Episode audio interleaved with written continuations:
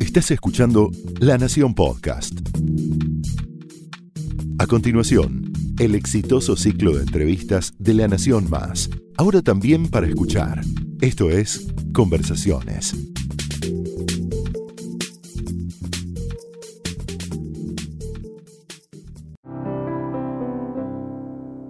Bienvenidos a Conversaciones. Hoy estamos con Hugo Alconada, es un colega de la casa. Hola. ¿Qué tal, Hugo? Un placer Vamos a hablar de tu libro, tu último libro, La raíz de todos los males, que es la corrupción en la Argentina. ¿Por qué el título? Porque intento jugar con la idea de lo subterráneo, con la idea de una frase que es de la Madre Teresa de Calcuta que habla que la raíz de todos los males es el egoísmo. La corrupción también va por ese lado, decir, mira, robo y robo para mí y no me importa el interés general, el bien común. Robo y si afecto un hospital o afecto el transporte público no me importa. Y además la idea de eso, de algo que está allí, subyacente, y que si eso que está allí abajo está mal, todo lo que salga a la superficie se pudre, se cae, implosiona. La idea es eso, es como hay un sistema por debajo de la superficie que está diseñado para robar y quedar impune. Ahora, leyendo el libro da la impresión que, por supuesto, hace salvedades, que no son todos iguales, Por supuesto. pero da la impresión, y, y eso es lo que muchas veces eh, dice, uno puede llegar a pensar, bueno, ¿y esto cómo salimos de acá? Es que todas las estructuras están corruptas. Es que allí hay un dilema, que es, por ejemplo, Comodoro Pi. ¿Significa que todos los jueces y fiscales que integran y trabajan en los tribunales federales de Comodoro Pi son corruptos? No. No, y vos y yo conocemos múltiples casos de gente digna, trabajadora, honesta. Ahora es como el buen acupunturista. Eh, vos te duele el brazo, vas a un acupunturista, no te llena el brazo de agujas. Te clava tres o cuatro agujas en los lugares indicados e inmovilizó la molestia. Vos necesitas tres, cuatro yarvides, se terminó la molestia.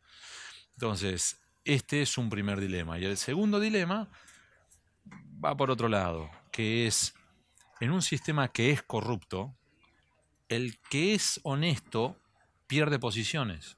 Supongamos que vos fueras a tener una reunión, ser un chanchullo, convocás a 11 personas. Entonces en total son 12. De los 12 hay uno solo o dos que son honestos. Ellos son los que molestan. Entonces, ¿por qué? Porque primero pueden ser los que hablen. Si estallara el caso, podrían declarar en tu contra. Si vas a hacer un expediente administrativo, podrían poner una objeción por escrito.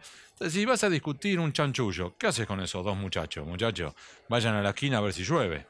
Y entre los otros que sí están y son cómplices, son partícipes de la operatoria delictiva, seguís adelante. Con lo cual, en definitiva, el que es sano es excluido en desmedro de los que están en la, en la trampa. Entonces, ¿son todos O corruptos? No. comprado. Bueno, entonces, ¿son todos corruptos? No. Pero yo también juego, exagerando, pero es una forma también de desafiar a- al lector, que es en la fábula de la hormiga y la cigarra, en la Argentina la que gana es la cigarra, no la hormiga. ¿Por qué? Porque en definitiva, si vos trabajás, jugás limpio, pagás los impuestos y después tenés el que hace trampa, el que cobra coimas, que no va a, a prisión por eh, cobrar, pagar coimas, que además se va de impuestos y le armás una moratoria, que saca el dinero del país y le ofreces un blanqueo, en definitiva, vos sos un idiota que pagaste impuesto a las ganancias y el otro que te hizo trampas, dale para adelante. En definitiva, 10 años después vos pagaste como un idiota tus impuestos a la ganancia, el otro no, el otro le ofrecieron un blanqueo, el otro terminó viviendo con una casa con pileta y vos seguís en una pelopincho. En definitiva, el mensaje que mandaste a la sociedad como sociedad, ¿cuál es? Hacé trampa que te van a premiar. Ahora, si uno tiene que remontarse a cuándo para empezar a encontrar hechos de corrupción sistémicos, tal como los planteas. Ese es un muy buen punto. Si vas por hechos de corrupción, venimos haciendo macanas desde los tiempos de la colonia. Yo consigno algunos datos que para mí son interesantísimos. De cuando, por ejemplo, el día del santo patrono del virrey de turno, se acumulaban los vecinos en la puerta de la residencia del virrey para dádivas. Es decir, pero estos son casos esporádicos. Y es un muy buen punto que vos decís, lo sistémico. Hay múltiples indicios que, por ejemplo, los empresarios de la obra pública se cartelizaban ya desde los años 30. Hay registros sobre esto. Hoy, por ejemplo, estuve con una persona que me dio una escritura de él mismo yendo a un escribano para exponer cómo había sido corrido un costado en una licitación porque no había aceptado cartelizarse. Y estamos hablando de Chaco Formosa 1992. Estamos hablando. Ahora, ¿cuál es el corte que yo utilizo para este libro, Jorge? Es desde el retorno a la democracia. ¿Esto significa que durante la dictadura fue todo bien? No, no, claramente que no. Pero lo utilizo por, como una dinámica de cómo con Alfonsín se fortalecieron determinadas instituciones. Por ejemplo, la Cámara Federal Porteña se rearma se designa a un fiscal de investigaciones administrativas, se designa una Corte Suprema de Excelencia con múltiples juristas de distintos, distintos eh, raigambres jurídicas y surge una oportunidad. Y a partir de ahí, desde Menem en adelante ya tenemos que se, remueve al titular de la Fiscalía de Investigaciones Administrativas, además se, se establece la mayoría automática en la Corte, y después a partir de allí distintos como escalones descendentes. Se designa la Oficina Anticorrupción, pero después se inmoviliza. Se eh, queda vacante el defensor del pueblo de la nación. En la SIGEN se nombra a la esposa de Debido para controlar a Debido. ¿Sí? Y vamos viendo cómo se va eso, diseñando o modificando un sistema para garantizar la impunidad. Porque acá lo importante no es solamente, Jorge, que robes, es que además quedes impune. ¿Qué pensás del roba pero hacen? Es un, término que se, usó, se ha usado en Argentina durante años. Roban pero hacen, después vienen otros que no hacen, no roban, que no sirven. Pero ¿quién, quién se beneficia con todo esto? ¿Quién gana con esto del roban pero hacen? Ese es el dilema de fondo, es el creer que en realidad acá es necesario robar para hacer. O incluso ahora, que también estamos con una disyuntiva similar, que es, si vas a fondo en la lucha contra la corrupción, si vas a fondo y detenés a todos los empresarios y además cumplís con las leyes que están vigentes, que eso va a llevar a su vez a la anulación o a la caída de múltiples contratos, por ejemplo los PPP. Y eso a su vez va a llevar a la implosión de empresas y eso va a llevar a su vez al enfriamiento de la economía. Entonces te terminan planteando, si vamos a fondo contra la corrupción, terminamos de enfriar la economía, vamos a tener miles de pérdidas de empleos. En realidad eso es una falsa disyuntiva. ¿Cuál es sino qué es? Lo que estamos diciendo es, bancate la corrupción, Jorge, que al menos con esta corrupción aceitamos la maquinaria y seguimos. Pero así como hemos planteado, y aquí quedó muy claro con tragedia del 11, de 11, que la corrupción mata. No es solamente eso. Es que además la corrupción manda un pésimo mensaje a la sociedad. Esto que hablábamos antes. Si vos haces trampa, ganás. Si vos jugás limpio, perdés. Vamos a dar un ejemplo sencillo. Vos sos el director de un hospital. Vos tenés que tomar la decisión sobre comprar maquinaria. Y vos considerás, concluís, junto con un grupo de expertos, que en efecto es necesario comprar tomógrafos. Y terminaste buscando las cotizaciones vos tenés un muy buen tomógrafo, pero que no te da una tajada. Un tomógrafo más o menos, pero que sí te dan tajada. Un tomógrafo que ya no sirven para nada, porque ya no están desactualizados, no funciona además, y te dan una torta de dinero. Y de repente te viene además un cuarto empresario y te dice, no, en vez de tomógrafo, comprame fotocopiadora y acá tenés la tuya. Y en definitiva, terminas comprando fotocopiadoras, no tomógrafo, con lo cual ya, primero, alteraste las prioridades del hospital. Segundo, compraste algo que no era necesario. Y después además vamos a terminar encontrando con que además las fotocopiadoras que compraste no tienen toner. Entonces al final ni siquiera sirven para dar la prestación de ofrecer fotocopias. Entonces, estos son los problemas que tenemos. Y así como te doy ese ejemplo, podemos usar otro. Por ejemplo, cuando por ejemplo, se construye una ruta con, y que además se arregla para que la capa asfáltica sea más baja. Eso termina generando baches, baches que terminan, por ejemplo, generando accidentes, accidentes que generan discapacitados, discapacitados que a su vez terminan teniendo la familia que proteger, cuidar, e incluso subvencionar al discapacitado. Entonces al final terminaste con un grupo familiar que en vez de estar trabajando full time, tiene que dedicar parte de su tiempo a cuidar las necesidades de un discapacitado. Entonces son distintas ramificaciones, si querés, o costos indirectos, suena horrible decir costos, pero es eso de la corrupción. Ahora, Hugo, ¿quién, quién en, todo esto está detrás de la corrupción? Porque si uno piensa en Italia, o digamos, la cuna de la mafia, había ahí un jefe de todos los mafiosos. En los carteles narcos hay un jefe de todos los narcos. En la corrupción, ¿quién está detrás de la corrupción? ¿Hay un jefe de la corrupción? No, en estos casos lo que tenés es múltiples jefes, múltiples articuladores. Por eso también yo planteo la palabra poder, cómo el poder montó un sistema para la corrupción y la impunidad, utilizando poder en un sentido amplio. Es decir, poder que integran empresarios, políticos, sindicalistas, policías, dueños de medios, periodistas. Entonces, aquí es más complejo. Tenés articuladores como, por ejemplo, el, el entonces presidente de la Cámara Argentina de la Construcción, Carlos Enrique Wagner, que él admitió en la causa de de la corrupción, sí, yo me encargué de coordinar eh, el club de la obra pública, y quién iba a ganar qué, cómo íbamos a ganar. O tenés el articulador, como dijera Ernesto Clarence, que es Ernesto Clarence, el articulador de recibir a los empresarios que venían a pagar eh, las coimas en pesos, él a cambio de cuatro puntos porcentuales lo modificaba a euros y seguían. Entonces eran, son como articuladores pero no hay una cabecilla. Y ahora, ¿por qué crees que es posible que se mantenga viva esta matriz, digamos, que funcione el sistema corrupto en la Argentina? ¿Por qué? Porque hay tantos involucrados, hay tantos intereses en juego, y démoslo a vuelta. Si aquí cambiaras la dinámica, y establecieras algunas de las pautas, reglas, leyes que funcionan en otros países, van todos presos. Todos presos. Ahora. Te lo digo así. Dale. Si con una figura del arrepentido, que no tiene ni la potencia, ni las prestaciones, ni las características que sí tiene la figura de la delación premiada en Brasil ni las posibilidades de negociación con el fiscal que vos y yo, que fuimos corresponsales en Estados Unidos, sabemos que tienen en Estados Unidos en la posibilidad del plea bargain.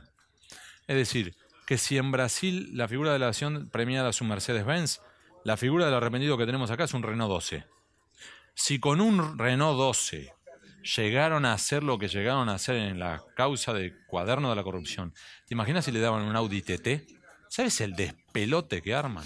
y eso es solo una figura. Mi, mi pregunta es, el problema es la corrupción o es la impunidad. Ambas. Porque la corrupción hay en, todas partes, pero hay una justicia que avanza y trata de resolverlo. Pero acá hay corrupción, pero también hay impunidad. Pero es que es como el huevo y la gallina. ¿Qué viene antes? ¿La corrupción o la impunidad? Si vos ves que hay. Esto como que ha habido estudios científicos. Que si vos ves que hay, por ejemplo, cinco personas que roban y un sexto ve que quedan impunes, el sexto se tiende a tentar. Esto está, se han hecho estudios científicos. Entonces, si vos tenés una dinámica en la cual vos tenés, por ejemplo, 15 empresarios que se cartelizaron y ganaron las licitaciones y vos sos el estúpido que queda afuera, lo que hablábamos antes de la mesa. No fue muy casual ese ejemplo.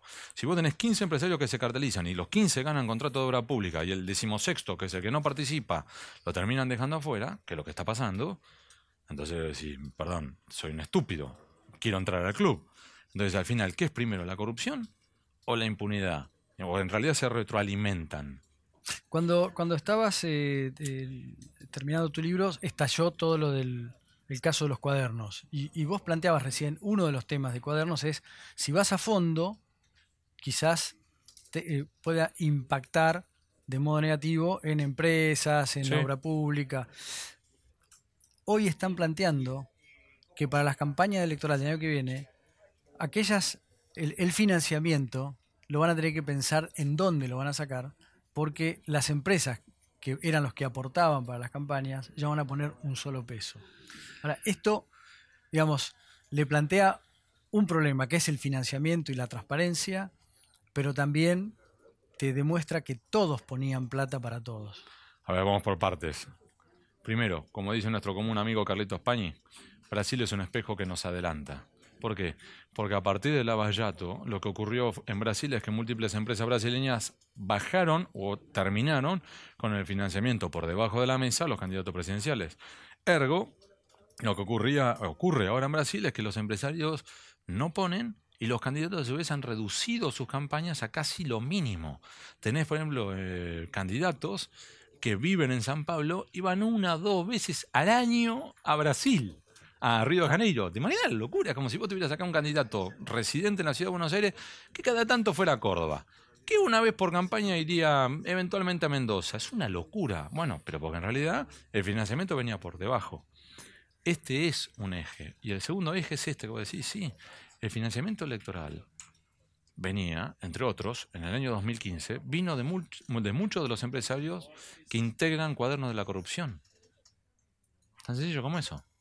No solamente eso, eh, tener financiamiento electoral del dinero que se le saca el diezmo a los empleados y funcionarios públicos, a los proveedores del Estado, al narco. Nosotros ya tenemos múltiples campañas electorales, tanto municipales como provinciales, que están financiadas por el narco. Aquí tenemos una zona de riesgo, una luz amarilla en el tablero. Entonces, ¿No te pueden decir es mejor que lo financien las empresas y no el narcotráfico? Por supuesto. Es que en realidad acá este libro es un libro incómodo, así como yo lo defino, porque, yo no planteo soluciones facilistas.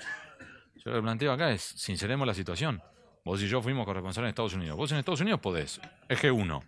Es decir, voy por la libre y salgo a recaudar dinero de quien quiera ponerme. Yo abogo, por ejemplo, porque eh, puedan hacer, por ejemplo, explotaciones petrolíferas hasta en el patio de tu casa y me van a financiar, las empresas petroleras me van a poner fortuna.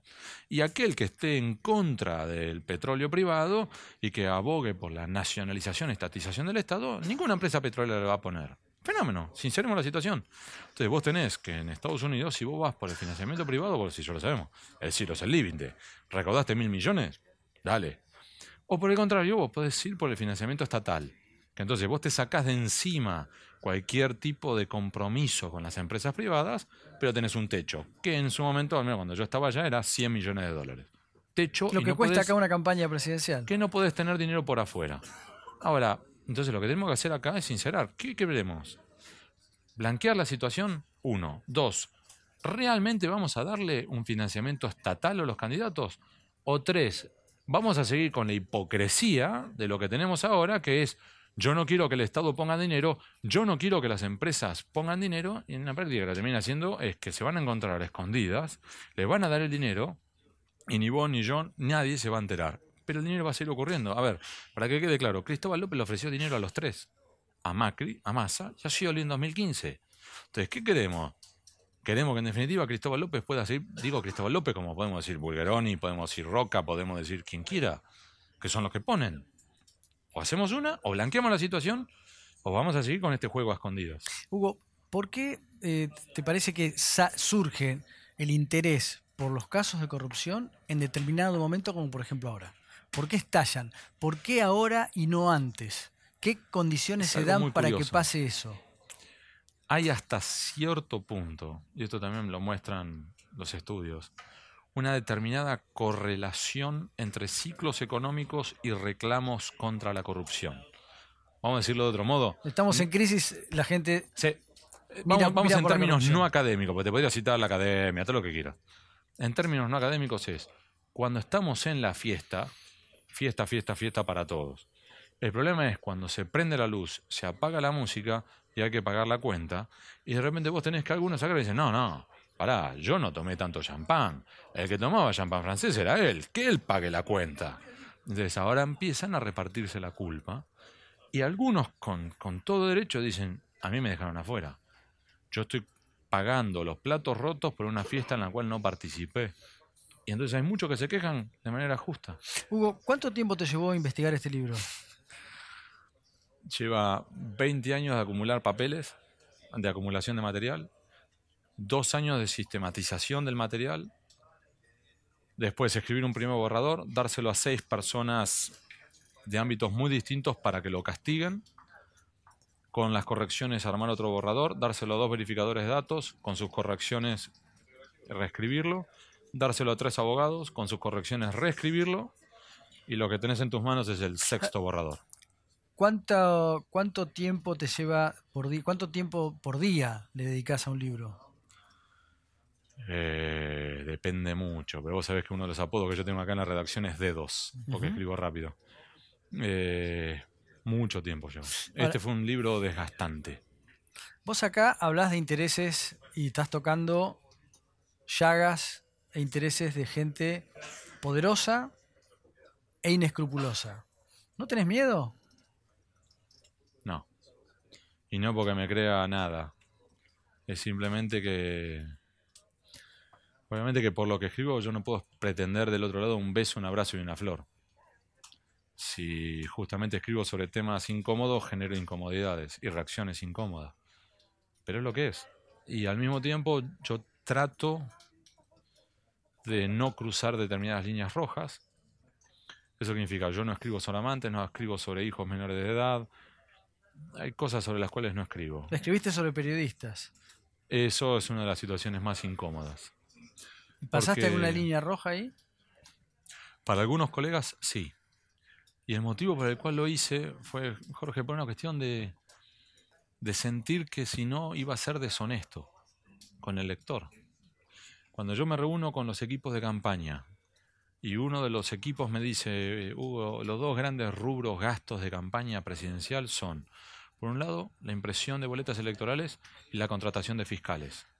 ¿Por qué? Porque alrededor del mundo se calcula que es más o menos 1.3 boletas electorales por votante. Y acá en la Argentina, 5. ¿Por qué? Porque se las roban.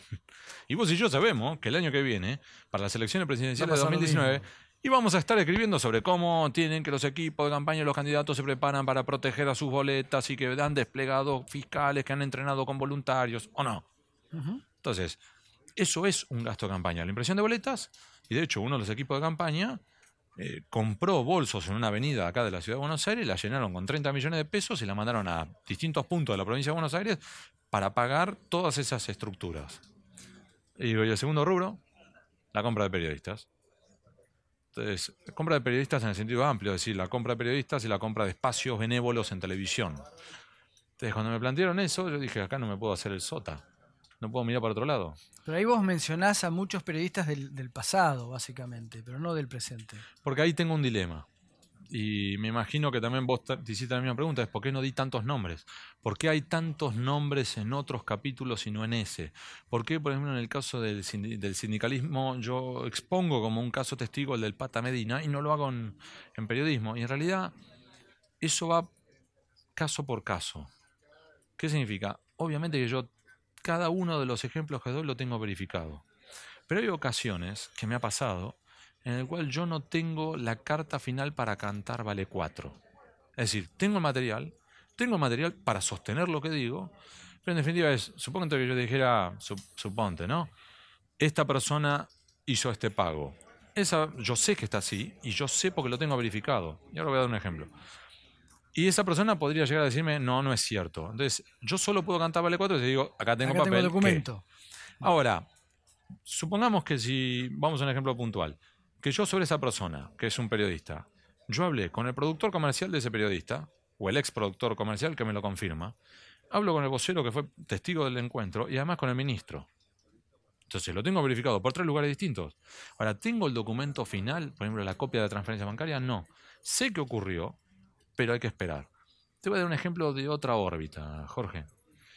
Vos eras en ese momento, bueno, vamos a contarlo acá, uno de mis jefes editores. Que vos y yo lidiamos, como ejemplo, con el caso Antonini bajo presión. Y que nosotros llegamos a demostrar, número uno, que Antonini Wilson, 48 horas después del decomiso de la valija, entró a la Casa Rosada. La verdad que volaron las piñas, Sí. nos desmintieron, nos acusaron de mentirosos y nosotros lo teníamos verificado. Y vos sabés cómo lo verifiqué. Pero tardamos dos años en finalmente que apareciera el video de Canal 7 que terminó certificando que Antonini Wilson estaba en la Casa Rosada. Y ahí todo lo que nos habían dicho que éramos unos mentirosos se aplacaron. Y el otro ejemplo, que vos y yo, vos eras en ese momento mi editor, y vos sabés todo lo que tuve que hacer para verificarlo, cuando nosotros pudimos verificar que en aquel vuelo había entrado más dinero, más valijas, y que solamente habían decomisado 800 mil dólares, pero habían pasado de largo 4.2 millones de dólares. Volaron las piñas, los cascotazos, nos quisieron desmentir y todo lo que sabes. Hoy, eso nosotros lo publicamos en 2009. Nueve años después, gracias a todo el proceso de verificación que hicimos, nueve años después tenemos que el señor Claudio Berti y su chofer confirmaron que en ese vuelo hubo más valijas y hubo más vuelos, con lo cual se confirma. Entonces, ese mismo proceso metodológico me lleva a confirmar múltiples casos de corrupción en el periodismo, pero que al mismo tiempo yo tengo que esperar para poder dar el siguiente paso. Y sí, sé que para el lector es zona incómoda, Que es como otro ejemplo que yo también pongo en el libro, que me imagino que muchos que lo están leyendo habrán dicho, Jorge, Alcanada, vos mencionás que vos tenés el, el nombre de uno de los empresarios que entregó el bolso, uno de los bolsos, que José López intentó depositar en ese convento. ¿Por qué no das el nombre, Alconada? El nombre, que en definitiva, de un empresario que debería desfilar por tribunales. Y la conversación fue off the record. Entonces, me consta, porque el propio empresario me lo dice, pero no lo puedo publicar, porque es off the record.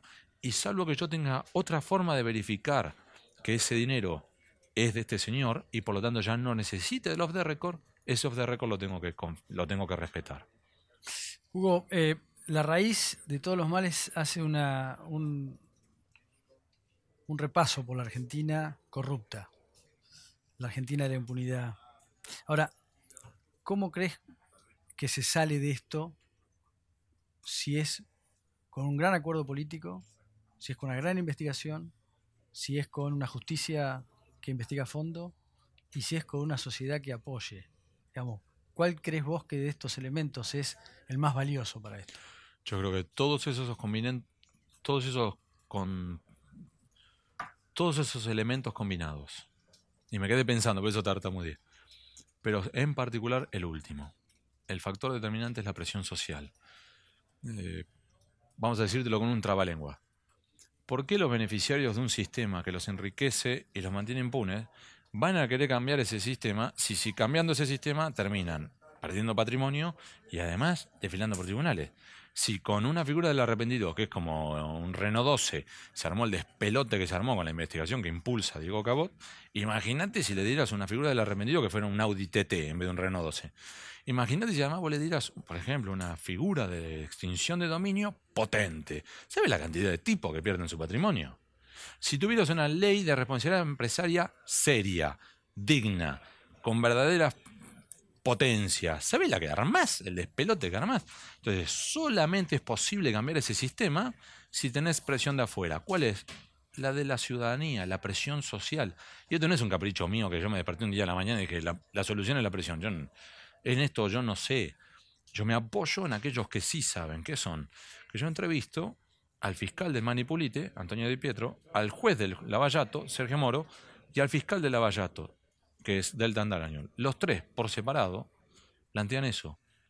Italia, la investigación esa solo fue posible cuando los italianos dijeron basta. Y Lavallato pudo llegar hasta donde llegó porque los brasileños se movilizaron. Hugo, muchísimas gracias. Un placer.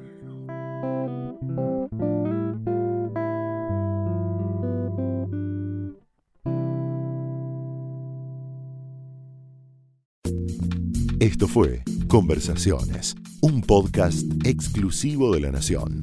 Escucha todos los programas de La Nación Podcast en www.lanacion.com.ar. Suscríbete para no perderte ningún episodio. Estamos en Spotify, Apple Podcast, Google Podcast y en tu reproductor de podcast favorito.